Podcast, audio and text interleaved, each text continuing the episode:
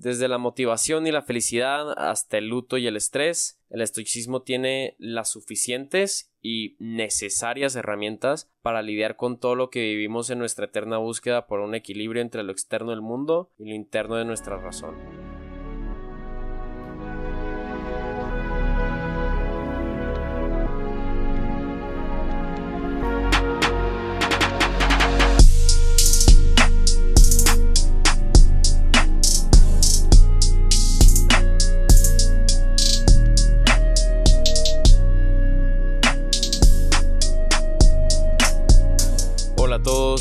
Bienvenidos a 19, tu ventana a la cultura urbana. Yo soy anfitrión, Emilio Andrés Galvez, y el día de hoy tenemos un gran episodio. Vamos a desmenuzar lo que es la grande y a veces complicada, pero siempre interesante historia detrás del estoicismo, esta filosofía que sin dudas marcó su época y ha cambiado no solamente el mundo y cómo percibimos el presente, sino pues por ejemplo a nivel individual como tal es el mío, pues realmente han cambiado la forma en la que veo y, quiero vivir la vida. Eh, igualmente quiero aprovechar estos primeros cinco minutos del podcast al menos como para poner un poco de novedades en lo que ha sido pues mi vida, la mía del anfitrión Emil Andrés Galvez, hola, y porque ya ha pasado rato desde que creo que hemos hablado en más o menos que estoy así con mi vida y tal, entonces voy a tratar de resumirlo.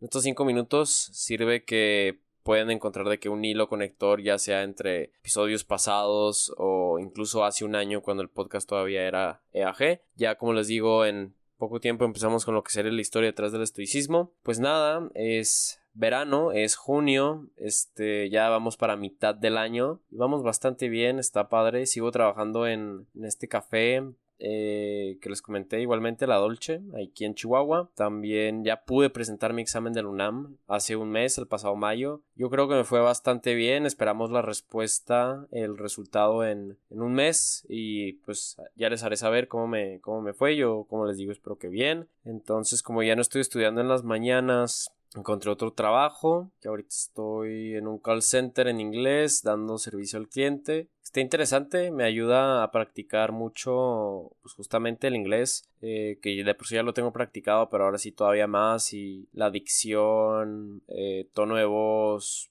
y pues ayudar a la gente está padre. Lo estoy tratando de sobrellevar con lo que sería pues justamente el otro trabajo, el de la Dolce, de proyectos creativos, pues ya como ya habrán escuchado en otros episodios, estamos cerca del fin de, esta primera temporada 19. Eh, yo creo que para final de julio, inicio de agosto ya se habría llegado el episodio final y espero les, les gusten todos estos episodios que tenemos planeados para ustedes. Y seguramente si, si me siguen en, en, mis redes, ya sea Twitter como arroba galvesa o Instagram como arroba e.a.galvez, ya seguro vieron que eh, pude publicar mi cortometraje Nublado, que trabajé junto a Carlos Bobadilla, Luis Ramírez y Luis Adrián Valdés eh, en diferentes departamentos, pero al final un muy padre trabajo en conjunto que llevó buen rato, casi dos meses. De hecho, íbamos a, querer comentar del, proceso, pero yo creo que terminaría siendo ya en otra ocasión, porque me quiero que por sí misma hable la obra, o sea, el corto.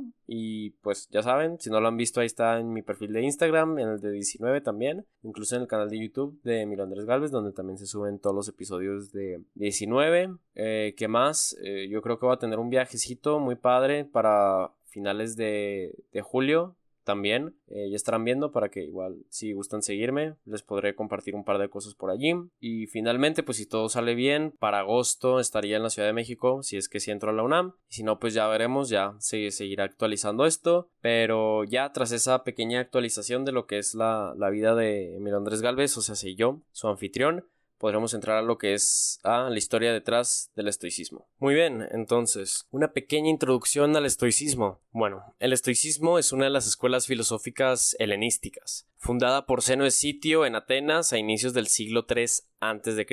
Originalmente era conocido como cenocismo, pero el cambio vino por el posible riesgo de que pudiera convertirse en un culto de personalidad hacia su fundador. Se quedaron entonces con el estoicismo, más que nada porque viene de la palabra estoa, que básicamente es lo que hubiera sido un pórtico pintado ubicado al norte del Ágora de Atenas, donde Seno y sus seguidores se reunían para discutir sus ideas. Algunas palabras clave que creo que eh, interesantes aquí son helenísticas, eso es todo lo referido a Grecia, y pues más que nada la Grecia antigua, obviamente. Y luego tenemos lo que sería el Ágora. El Ágora en Atenas era básicamente como que el distrito intelectual, si podría decirlo de una manera. Yo creo que político también, no tengo como que esa certeza, pero sí, para ubicarnos mucho mejor. Se considera que el estoicismo, desarrollado por Seno, se basó en el cinismo de Antístenes, que fue discípulo de Sócrates. Fue Crisipo, el discípulo de Seno, el responsable de moldear lo que hoy llamamos estoicismo. De las primeras fases del estoicismo, está siendo la griega, no hay trabajos supervivientes que se puedan encontrar completos. Solamente son textos ya de la fase romana los que lograron sobrevivir. El estoicismo se terminó convirtiendo en la filosofía más popular de la educada élite helenística y romana, hasta el punto en el que, como Gilbert Murray, uno de los más grandes escolásticos del periodo clásico de la historia, dijo, casi todos los sucesores de Alejandro Magno se pronunciaban como estoicos. En resumen, el estoicismo se basa en una ética personal informada por un sistema lógico y una vista natural al mundo. Igualmente basa sus enseñanzas en el concepto de eudaimonía, lo que se podría explicar como hacer el bien como un bien en sí mismo. También se apoya fuertemente en el aceptar el momento y el presente en sí mismo, no permitiendo el ser controlados por deseos hacia el placer y miedos hacia el dolor, usando nuestra mente para entender los planes del mundo y la naturaleza, tratando de trabajar con uno mismo y con nuestros iguales de la forma más justa posible. Se distingue a los estoicos por tener como gran enseñanza el reconocer a la virtud, de nuevo este concepto de la eudamonía, como el único bien. Todo lo demás, lo externo, puede ser considerado como bueno o malo, según nuestra percepción de ello. Es junto a la ética de Aristóteles la tradición con mayores fundaciones alrededor de las virtudes. Entonces el estoicismo busca mucho construir a partir de los valores que a partir de las civilizaciones, más que nada las occidentales, se han ido asentando a lo largo de la historia. Los estoicos entendieron a las consideradas emociones destructivas, tales como la tristeza o la ira, como errores de juicio y posibilidades para mantener eh, una voluntad acorde a la naturaleza. No es lo mismo cuando te acuerdas de un momento en el que te la pasabas bastante triste, ves cómo se termina construyendo de ese momento triste algo que te deja orgulloso, al fin y al cabo sí estuviste triste, pero la forma en cómo estabas juzgando ese momento cambia. Más o menos también para eso va mucho el cómo percibimos las cosas que nos pasan a nosotros siendo estoicos. Es por esto que el estoico logra relacionar la forma con la que piensa, con la que actúa, y es que para vivir una buena vida uno debe atender las reglas que la naturaleza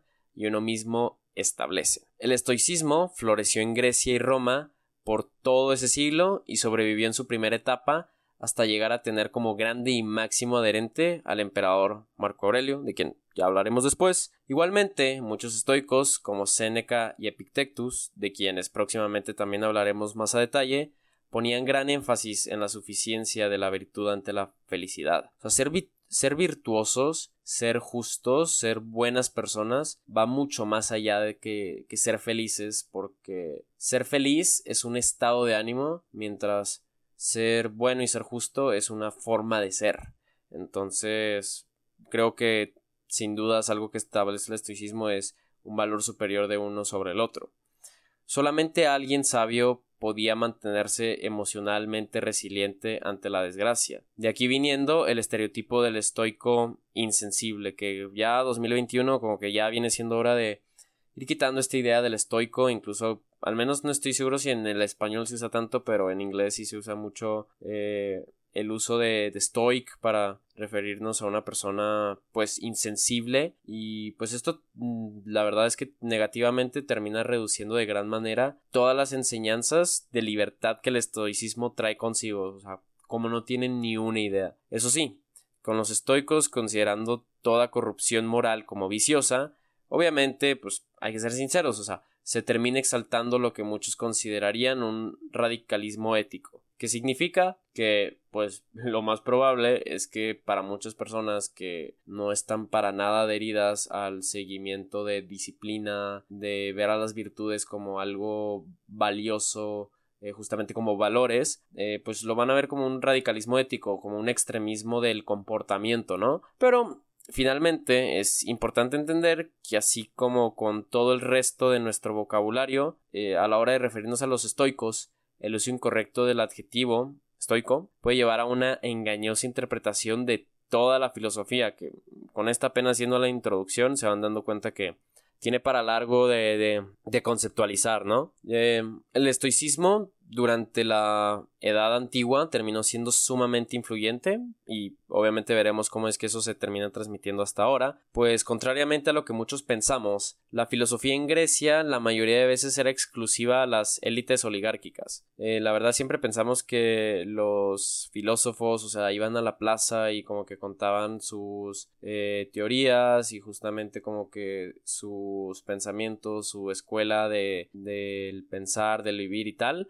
y como que medio verdad y medio falso porque pues sí estarían de que al aire libre pero muy posiblemente en el ágora que como dije antes pues siendo justamente un distrito eh, pues eh, intelectual y político no creo que ahí estuviera el alfarero. Sí sí pues qué padre la neta o sea bien por él pero eh, sí la verdad es que la filosofía griega greca en sus, tiempos era exclusiva a, estas élites, como digo. No fue hasta que el estoicismo tuvo uno de sus primeros fuertes reconocimientos con una estatua de seno erigida en el centro de Atenas y en la que en su inscripción expresaba su dedicación por muchos años a la filosofía de vida que la cultura helénica apropió y exhortaba hacia la búsqueda de la virtud y la templanza, que a través de una conducta basada en patrones imitados constantemente crean una enseñanza perfecta.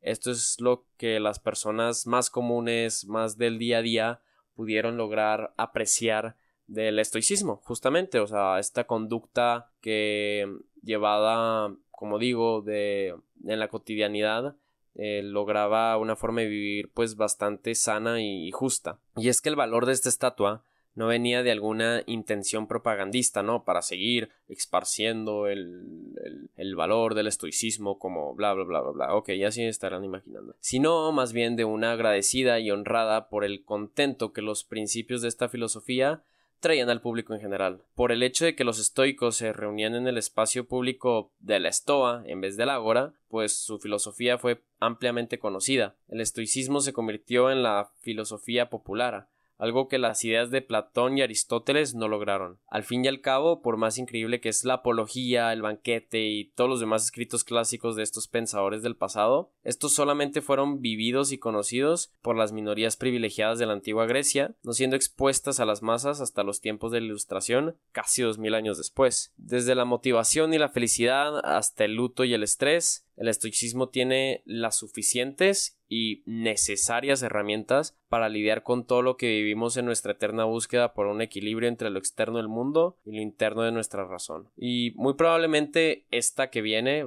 eh, será de las únicas consideradas tangentes que me permitiré en este podcast, pues hablaré sobre el estoicismo y el epicureanismo. Ok, de nuevo, más conceptos, pero por mucho tiempo, si no es que siempre, al contrario del estoicismo, se le ha considerado el hedonismo. Y para poder entender nuestro tema mucho mejor, vale la pena entender al que podríamos llamar el otro lado de la moneda. Las imágenes actuales que la cultura popular tiene de estas filosofías son exactamente lo opuesto a lo que los fundadores de estas enseñaban. Para empezar, tenemos a Epicuro, que propuso que el placer es el único valor digno y desarrolló el concepto de ataraxia, que se traduciría como tranquilidad eterna. Epicuro argumentaba que para tener una vida placentera debía eliminarnos nuestros sufrimientos, que en su mayoría él catalogaba como miedos irracionales, tales como la muerte y la preocupación por el futuro. También creía en la amistad como una increíble fuente de placer y finalmente que el deseo, en vez de ser un placer, es una forma de sufrimiento. Así, a la par que el estoicismo, enaltecía la búsqueda de una vida más simple y por ende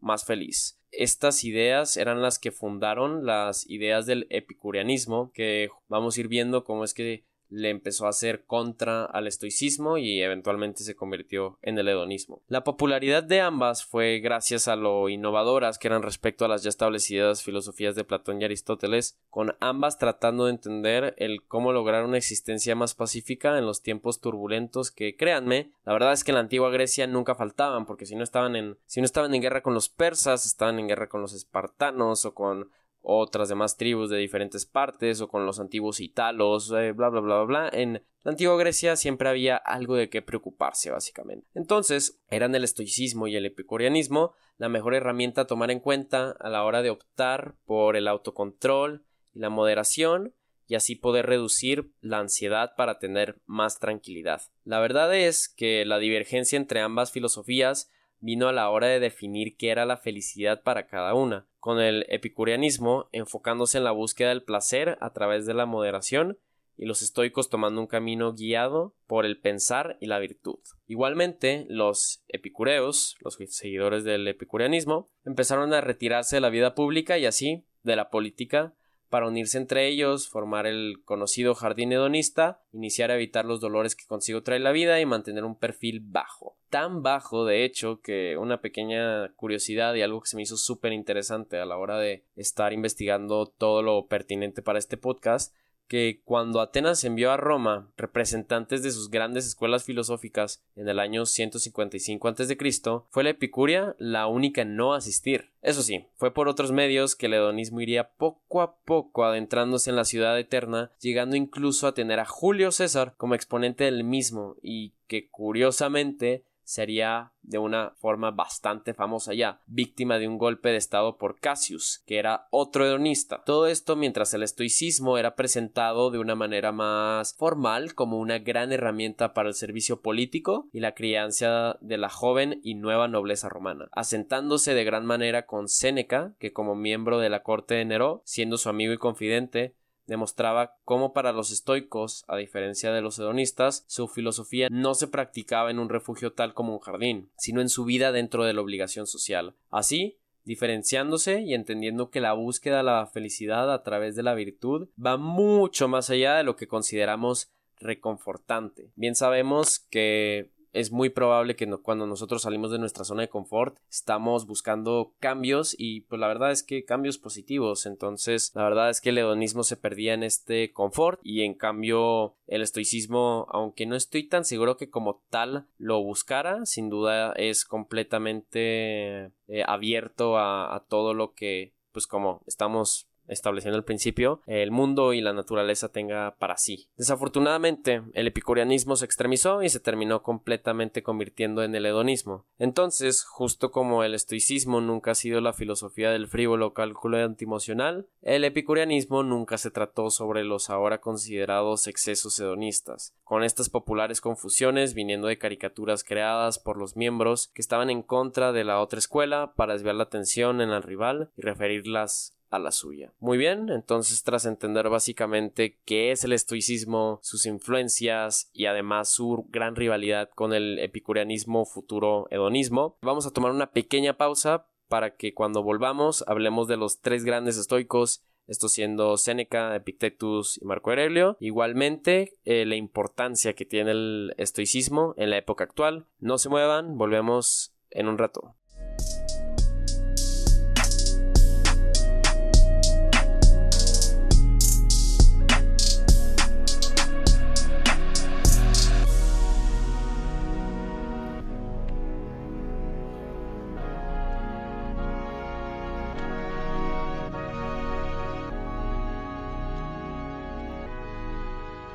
Perfecto, volvimos de esta pequeña pausa. Espero que les esté gustando el podcast por ahora. Y si ese es el caso, además de que igualmente quieren seguir escuchando todos los demás episodios y todo lo que viene para 19 en un futuro, píquenle ahí a seguir en cualquiera de las plataformas de podcast que nos estén escuchando, ya sea Apple Podcast, Spotify, Anchor, donde sea. Igualmente, si de hecho nos están escuchando en Apple Podcast, que tiene la habilidad de dejar una reseña, déjenos una buena reseña, lo apreciaríamos muchísimo. Igualmente, no se olviden de seguirnos en nuestras redes sociales ya sea Instagram, Twitter y eventualmente llegaremos a esas direcciones, pero por ahora regresemos a la historia detrás del estoicismo. Quedamos que íbamos a hablar sobre los tres grandes estoicos y la verdad algo que me encantó de haber estado investigando sobre todo esto del estoicismo, además de como que volver hasta cierto punto a encender la, la flama tan interesante que esta filosofía deja para uno que, que realmente, al menos yo, y espero ustedes después de escuchar este podcast se queden así de interesados, es como pareciera que el canon grecorromano está enlazado personaje con otro personaje y filosofía con otra filosofía, o sea, todo tiene que ver entre ello y es súper interesante. Y vamos a ver exactamente eso con los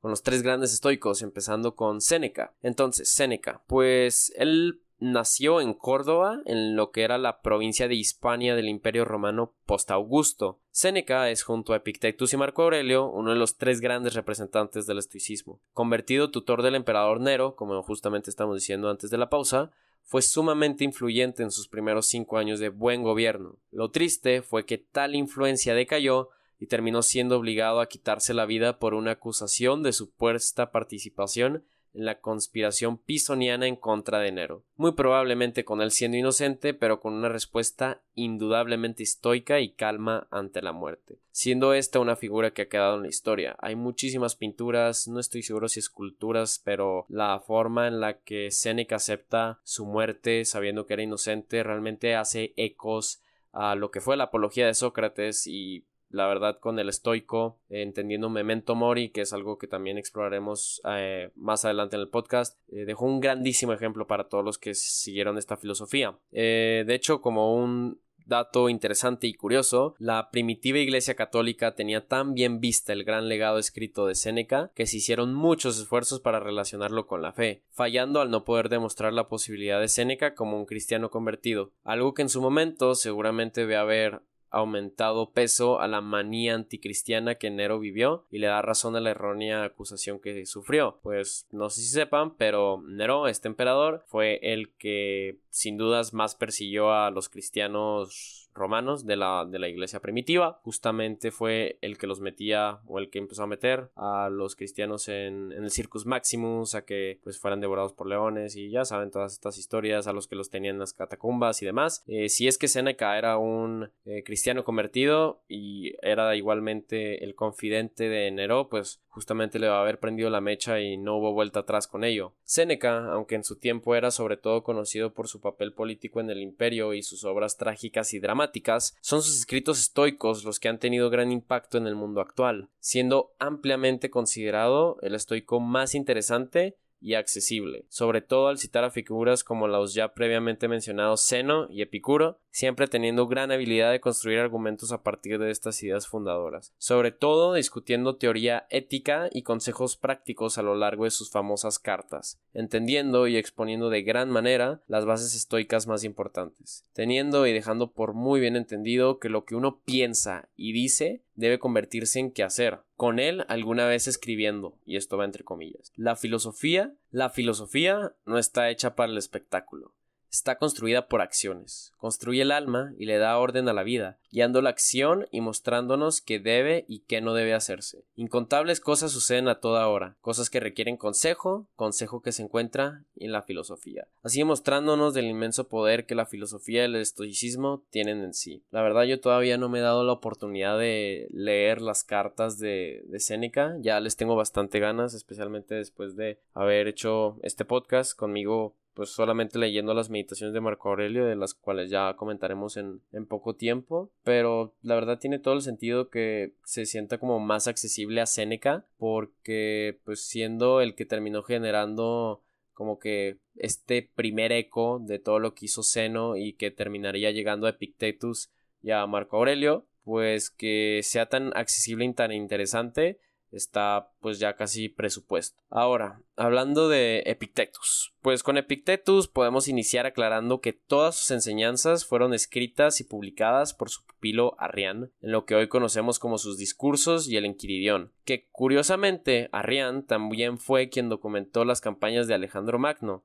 Ven cómo es que todo este canon grecorromano está unido de maneras tan interesantes y tan curiosas, pues que a mí me encanta encontrar esto es súper interesante, pero sigamos. Con Epictetus, referente a su tipo de pensamiento e ideas principales, enseñaba la importancia de la filosofía como una forma de conceptualizar nuestro estilo de vida y no dejarlo solamente como una disciplina teórica, algo que seguramente debía haber tomado de Séneca. El tomar, pues ahora sí que acción, no solamente quedarnos, pues sí, o sea, realmente rechazando todo lo hedonista de como que refugiarse en uno mismo en momentos pues casi indeterminados y increíblemente extensos, sino que un estoico vive su vida en el, en el mundo y ya termina reaccionando a ella más que nada. Fue Epictetus uno de los estoicos que más abogó por entender cómo todos los eventos externos a nosotros, la verdad es que están fuera de nuestro control y la importancia de aceptarlos tal y como son, de la manera más calma e indiferente posible, pero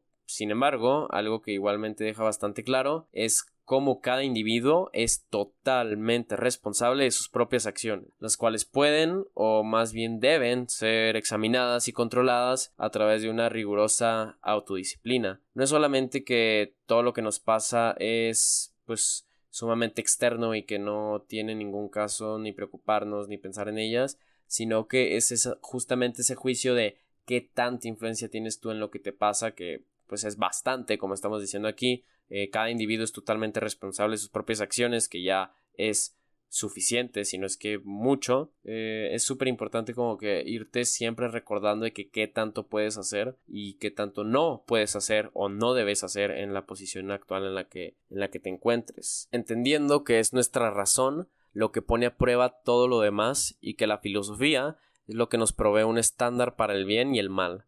Igualmente, estableciendo ideas alrededor de la divinidad del bien, nuestra participación en la armonía universal y cómo nuestras opiniones dictan nuestra realidad. Aquí hay varios puntos. Primero, estableciendo ideas alrededor de la divinidad del bien. Pues de nuevo, dejando más en claro lo, lo importante que es la eudomanía en el estoicismo, lo más importante es el bien, es hacerlo, es pensarlo incluso, es justamente actuar hacia él, es justamente encontrar ese balance, porque de hecho comenté en el que fue el podcast original del estoicismo cuando el aquí 19 todavía era EAG, que si eres muy, digamos, ah, no sé, de que si eres muy llevado, de que en un extremo no tendrías vergüenza, ¿no? Que a veces se necesita. Y si eres para nada llevado, pues vas a terminar siendo de que sumamente introvertido de una manera que no te va a ayudar para nada. Entonces, de hecho, creo que fue el mismo Marco Aurelio que comentó que el estoico es un ser social, eh, es un ser razonable y social, fue lo que dijo, lo que realmente pone en contexto cómo es que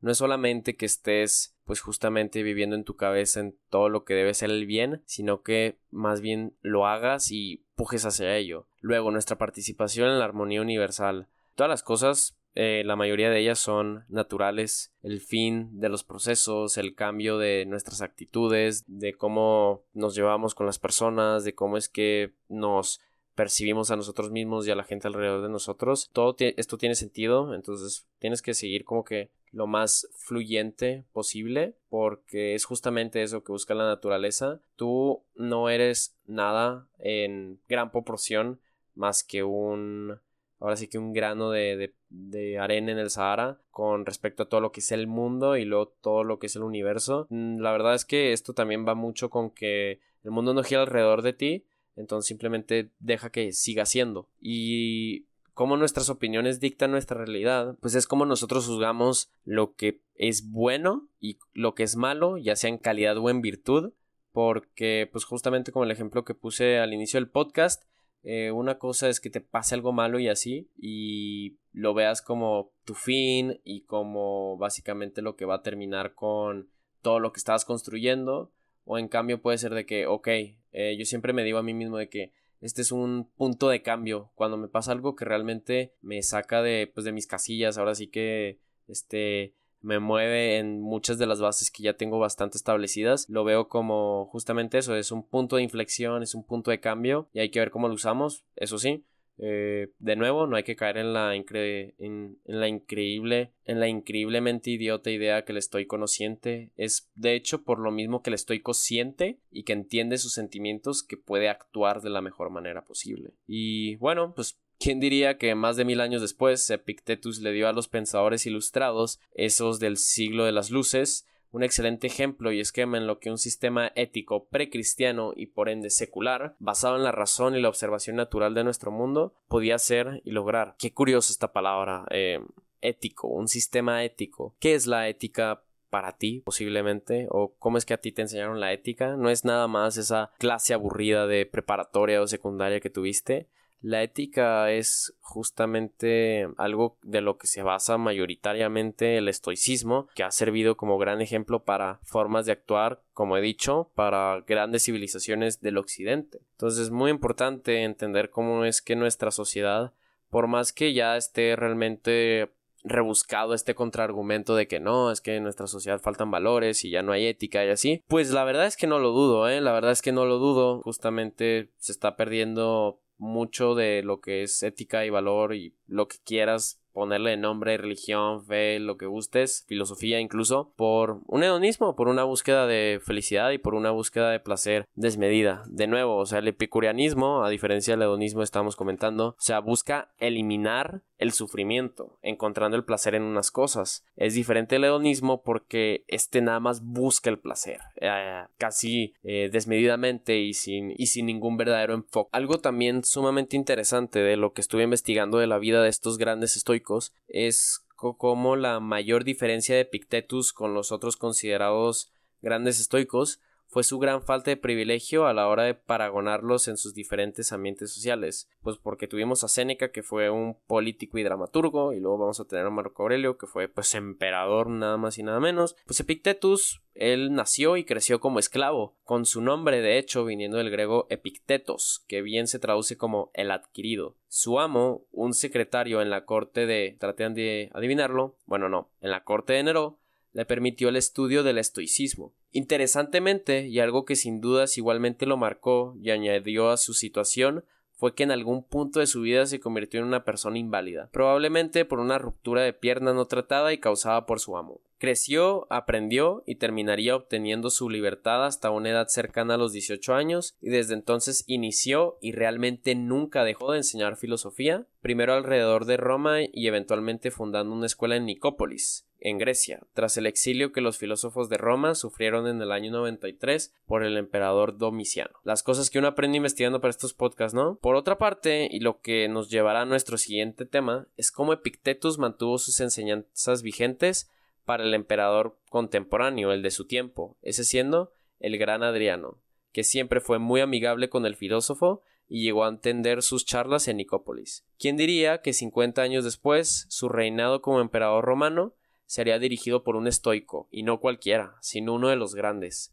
ese claramente siendo el único inigualable Marco Aurelio. Entonces, sobre Marco Aurelio, ¿qué no se ha dicho ya de este hombre? Bueno, eh, vamos a entrar en un aspecto un poco más histórico. Marco Aurelio fue heredero al Imperio Romano a través de muy interesantes e igualmente confusos malabares familiares. En resumen, Adriano, de quien hablamos hace poco y en paréntesis ampliamente recomiendo leer su vida novelada por Marguerite Yourcenar, increíble libro, pues él tuvo un hijo adoptivo, que era Aelius César, el cual lamentablemente murió como adulto joven. Entonces, Adriano adoptó a Antonio Pío, que era el esposo de su sobrina, y se convirtió en su sucesor, o sea, futuro César. El papá de Marco Aurelio, que murió cuando el futuro emperador, o sea, Marco Aurelio, apenas tenía tres años, era hermano de la esposa de Antonio Pío, sobrina de Adriano, y asimismo, como en su momento Adriano adoptó a Antonio Pío, Antonio Pío adoptó a Marco Aurelio, que reinó sus primeros años del 161 al 169 después de Cristo, junto a su hermano adoptivo Lucio Aurelio, hijo de Aelio César,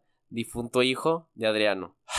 ok, bueno, sigamos. Esa, por cierto, fue la primera vez que el imperio sería gobernado por varios emperadores, algo que eventualmente se volvería usual en el futuro cercano de Roma. Marco Aurelio terminaría reinando solitariamente la mayoría de su mandato, pues Lucio Aurelio tristemente sufrió el mismo destino que su padre Aelius, una muerte temprana que junto a las demás pérdidas que hasta entonces ya había experimentado Marco Aurelio, como tal fue la de su padre biológico, seguramente lo marcaron de gran forma. Marco Aurelio vivió el periodo de la Pax Romana, la de los posteriormente llamada por Machiavelli la de los cinco buenos emperadores, una época de gran desarrollo, estabilidad y prosperidad que tuvo un gran coste, el de la salud de Marco Aurelio y de la lucha en los conflictos contra el imperio parto, el antiguo reino de Armenia, las tribus germánicas y igualmente la llegada de la plaga antonina. Todo mientras él, Marco Aurelio, buscaba algún momento de silencio, de reflexión y redactaba sus meditaciones que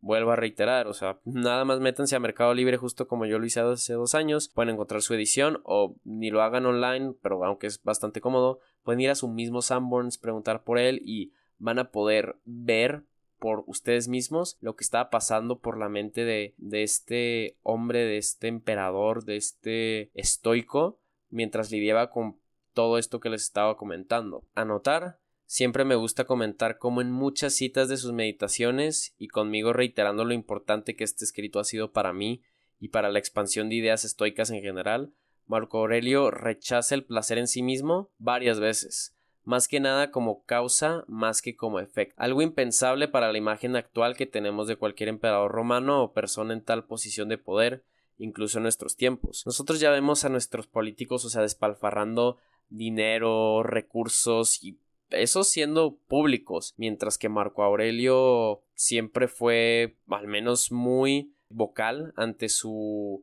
desprecio por el placer en sí mismo, o sea, del placer por placer. Eh, y uno siempre se imagina al emperador romano, pues ahora sí que en bacanales, eh, siendo alimentado uvas acá por sus esclavas y muchas más ideas que te puedes hacer de, de los emperadores romanos. Y en cambio Marco Aurelio no, él decía que, que un pecado hecho por placer era mucho más eh, fuerte que un pecado hecho por ira, porque el de placer era premeditado. O sea, uno realmente piensa en esas cosas y, se fija, mientras que un estoico, pues, o sea, no le va ni le viene, él vive y, no busca eso, él busca el bien y muy difícilmente lo vaya a buscar en, en la búsqueda del placer, porque eso siempre te va a llevar a lugares a los que no creo que en un principio te, te, imaginaste. La verdad es que Marco Aurelio lo más probable es que a él no lo cambió el poder. Él fue educado de una manera y además fue formado por sí mismo, eh, en todo caso, para extenderse a su mejor forma de ser, comprendiendo así como Séneca y Epictetus lo habían establecido antes, que la vida estoica se vive en la realización de los deberes,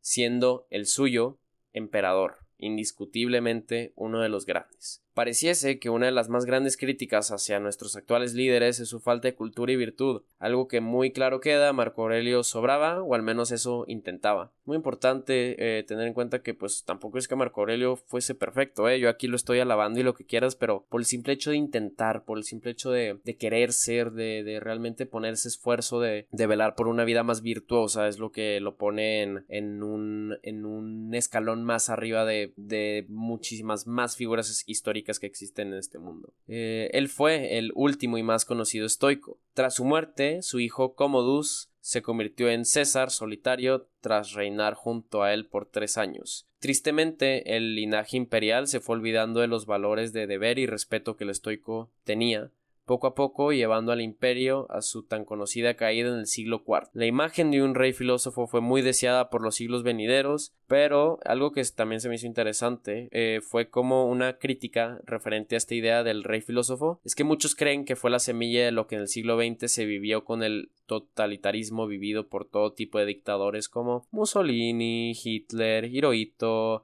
y todos los demás en Sudamérica, África y Asia incluso también. Eh, la verdad es que para saber más de Marco Aurelio y sus meditaciones, tratando de olvidar todo lo que estos populistas alrededor del mundo han hecho con su falsa imagen de un rey filósofo, incluso queriendo dar conocimiento al pueblo del día a día cuando realmente son más vacíos que nada acá. Eh, un saludo a AMLO, obviamente. para saber más de Marco Aurelio y sus meditaciones, con comentario y a detalle, pues recomiendo escuchar el episodio de estoicismo publicado cuando este podcast todavía era conocido como EAG. Ya habiendo estudiado lo que eran los tres grandes estoicos, hablemos sobre el neoestoicismo y el estoicismo moderno. Pues con la caída del Imperio Romano en el 395 después de Cristo y la legalización del cristianismo, el estoicismo inició su declive. Luego, durante la Edad Media, el cristianismo y eventualmente el Islam, como las grandes y predominantes religiones que son y fueron, abarcaron el rol ético que las escuelas filosóficas grecorromanas tuvieron en su pico. En el Renacimiento, el neoestoicismo fue su primera revitalización, pero no fue hasta entre el siglo XVI y XVII, que hubo un esfuerzo para sintetizar el estoicismo con el cristianismo, esto principalmente llevado por un tal Justus Lipsius, que como modelo de partida tomó los escritos de Séneca, pero negando sus ideas deterministas al verlas como no cristianas. O sea, no estaba básicamente tan basado en, en la voluntad de Dios, en la providencia y mucho demás, ¿no? Desde entonces, y gracias a las revoluciones burguesas que trajeron consigo el libre pensar, el estoicismo ha, de manera lenta pero constante, resurgido a una vista intelectual cada vez un poco más popular. Igualmente, el término estoicismo moderno abarca el revivir el interés por la filosofía estoica, al igual que integrar sus antiguos esfuerzos a los lenguajes y marcos conceptuales del presente. Su crecimiento tiene en gran parte mucho que ver con las redes sociales, siendo justamente este podcast un claro ejemplo de ello, y pues siendo esta su segunda revitalización, la contemporánea, la actual. Perfecto. Ahora, ya casi para terminar el podcast, entraremos a lo que es Memento Mori, posiblemente la rama del estoicismo que hasta cierto punto más ignoro, y eso que no la tengo para nada olvidada, ¿eh? Pues nada, miren, el Memento Mori, o en español recuerda que morirás, es un eforismo, o sea, una frase breve que se puede aplicar como regla y que nos mantiene con los pies en la tierra, muy literalmente, haciendo que tengamos nuestra mortalidad lo más presente posible. Séneca argumentaba que quien sabe poner fin a su día nunca le falta tiempo, y eso obviamente también se puede transportar a una escala mucho más grande como es la vida. Y como ya sabrán, morir es lo único que todos tenemos seguro. Sí, todos. Pareciese que la muerte es un tema que ignoramos a toda costa, incluso llegamos a desear que no fuese algo necesario. El memento mori, en cambio, sin dudas nos saca de esta zona de confort, aunque no es exclusivo al estoicismo, son los estoicos quienes más lo practican. Empecemos a tener la muerte un poco más presente, pues como dijo Marco Aurelio, justo en este momento podrías dejar de vivir. Haz que esta idea te ayude a determinar qué vas a hacer, pensar y decir. Es sumamente importante aprender a ver nuestro tiempo como un regalo, pues la realidad es que la muerte no le quita sentido a la vida, al contrario, lo que se lo da. Es más, tú cómo no sabes que este simple recordatorio diario puede ir guiándote a vivir la vida que realmente quieres. Tú no lo sabes, realmente nadie sabe cuándo nuestra existencia aquí llegue a un fin. Puede ser hoy o mañana, pero quieras creerlo o no, cuando llegue el momento lo verás como demasiado pronto, porque nosotros no llegamos a la muerte, más bien la muerte llega a nosotros. Personalmente, mi memento mori, el el, el, mío, obvio, el de Milo Andrés Galvez, es bastante básico, pero sin dudas igualmente poderoso. Todas las noches, antes de dormir y justo antes de acostarme, ya próximo a terminar mi día, encuentro paz diciéndome a mí mismo, no tengo problemas si justo ahora muriera. Y la verdad es que no lo tengo porque ¿de qué me sirve estar en contra de algo que no puedo cambiar? Exacto. Ya van entendiendo el sentimiento estoico. En síntesis, Memento Mori más bien se termina basando en vivir el presente y no estar atrapado entre el pasado y el futuro. ¿Y tú, entre estos dos conceptos, conoces la diferencia? ¿Cuál es eh, la verdadera diferencia? ¿Cómo es que paragonas el vivir el presente a simplemente estar entre el pasado y el futuro? Y nada, pues ya para concluir lo que sería este podcast, creo al menos en lo personal no me queda nada más que hacer que agradecer al estoicismo por existir, por haberlo conocido, por practicarlo y por seguir aprendiendo de él hasta que Dios quiera y ojalá esto sea hasta que ya no me queden suspiros en nuestro hogar que llamamos tierra. Espero este podcast sea algo similar a, a, como dije antes, a una chispa que sea capaz de encender algo que en sí mismo ya tiene ese potencial para vivir una vida más justa, virtuosa, respetable y agradable a lo que llamamos naturaleza. Sigo y seguiré aclarando. La filosofía es un estilo de vida, no un nirvana instantáneo, ¿eh? Bien dijo Marco Aurelio que la vida es más parecida a la lucha que a una sinfonía, y al final del día la calidad de nuestra vida es proporcional a la calidad de nuestros pensamientos. Pasarán los años, décadas, siglos, incluso milenios, lo que nuestra naturaleza mantiene como cierto termina siendo inherente al tiempo. Dios me guarde de olvidar o no practicar todo lo que el estoicismo me ha enseñado, porque con eso siendo el caso, yo solo me he condenado. Podría pasar las horas discutiendo lo que ser un buen estoico es, o más lo que ser una buena persona es, pero mucho mejor dejar de debatirlo y simplemente ver hacia adelante y serlo, siendo esta elección, este límite, lo que te hace realmente libre. Espero que les haya gustado el podcast. Si es el caso, como dije, pueden seguirnos en todas nuestras redes sociales siendo para 19 en Twitter e Instagram, arroba XYX Magazine, de nuevo lo digo, XYX Magazine, ahí también están los links en la descripción del podcast, y si están interesados en mí, siendo su anfitrión, Emilio Andrés Galvez, pueden encontrarme en Twitter como arroba eagalveza y en mi Instagram como arroba e.a.galvez, La verdad, no pasen desapercibido el estoicismo. Espero que más que una pieza de entretenimiento este podcast, como dije, sea el inicio de algo que pueda hasta cierto punto cambiar o al menos dar diferente enfoque a su, a su vida y a su forma de pensar. Fuera de eso, pues les agradezco por escuchar. Eso es todo. Esto ha sido 19, tu ventana en la cultura urbana. Espero que les haya gustado. Chao.